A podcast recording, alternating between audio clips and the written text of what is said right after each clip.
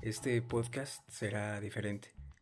Les contaré acerca de una de las famosas teorías de reencarnación, la vida, Dios y el ser humano. Todos los conceptos englobados en esta historia.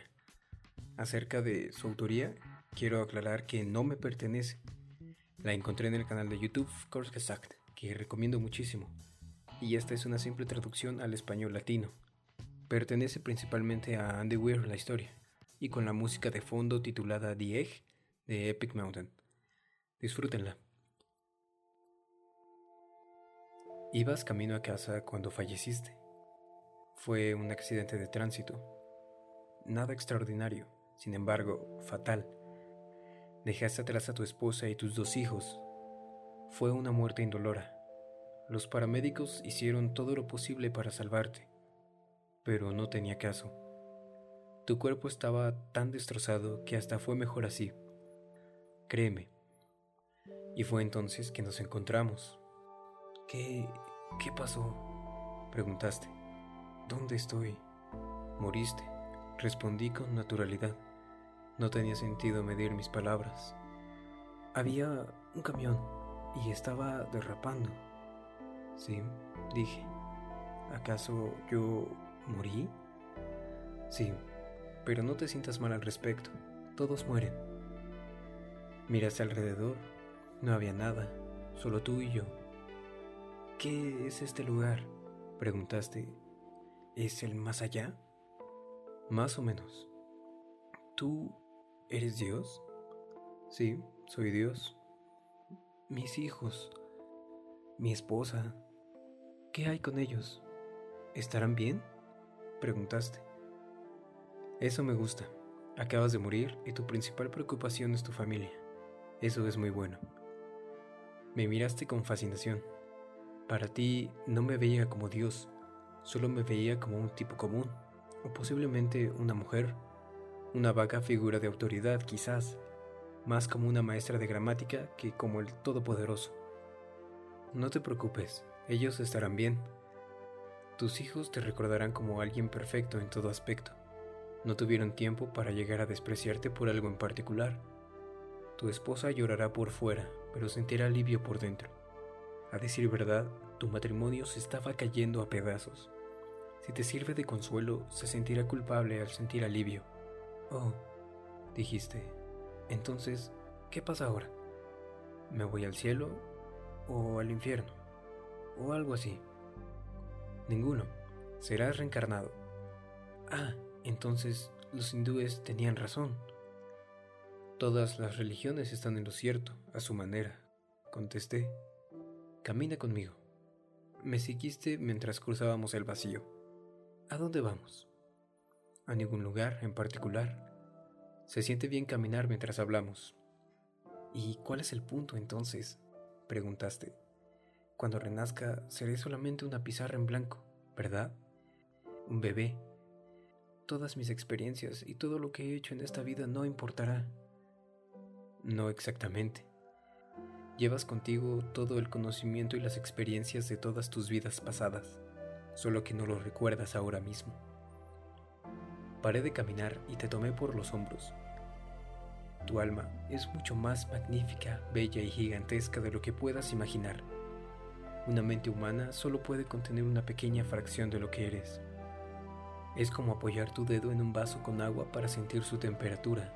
Pones una pequeña parte de ti contra el recipiente y para cuando la quitas habrás obtenido el conocimiento que poseía.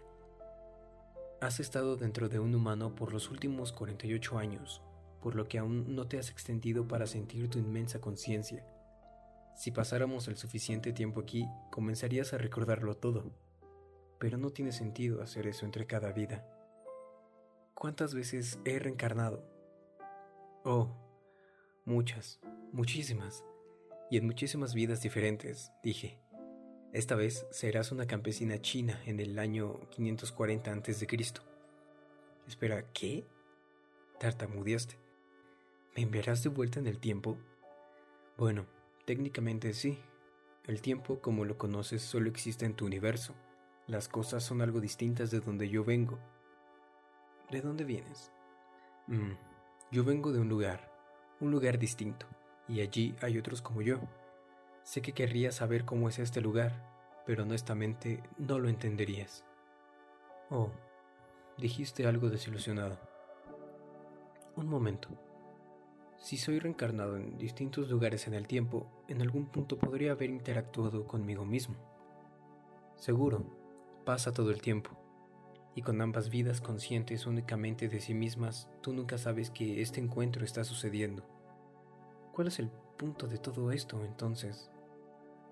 ¿En serio? Pregunté. ¿Me estás preguntando cuál es el sentido de la vida? ¿No está un poco estereotipado? Bueno, es una pregunta razonable. Persististe. Te miré a los ojos. El significado de la vida, la razón por la que creé este universo, es para que madures. Querrás decir la humanidad. ¿Quieres que maduremos? No. Solo tú. Creé este universo para ti con cada vida creces, maduras y te vuelves un intelecto mayor. ¿Solo yo? ¿Qué hay de los demás? No hay nadie más, dije. En este universo solo estamos tú y yo. Me miraste fija e inexpresivamente. Pero toda la gente en la Tierra, todos son tú, diferentes encarnaciones de ti mismo. O sea que yo soy todos.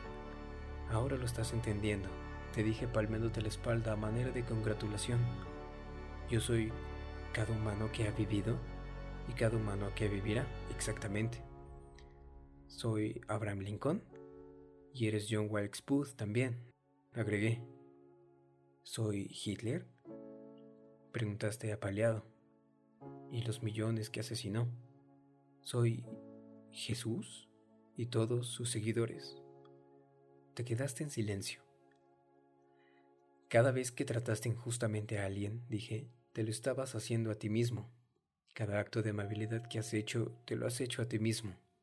Cada momento feliz y cada momento triste experimentado por un ser humano fue o será experimentado por ti. Lo pensaste por un largo tiempo. Luego me preguntaste, ¿por qué? ¿Por qué hacer todo esto? Porque algún día te volverás como yo, porque eso es lo que eres, eres uno de los míos. Eres mi hijo. Wow, exclamaste incrédulo. ¿Dices que soy un dios? No, no todavía. Eres un feto. Aún estás creciendo. Una vez que hayas vivido cada vida humana a través de los tiempos, habrás crecido lo suficiente como para nacer. Entonces, el universo entero es solo un huevo, respondí. Ahora, es momento de que continúes hacia tu próxima vida y te envíes hacia ella.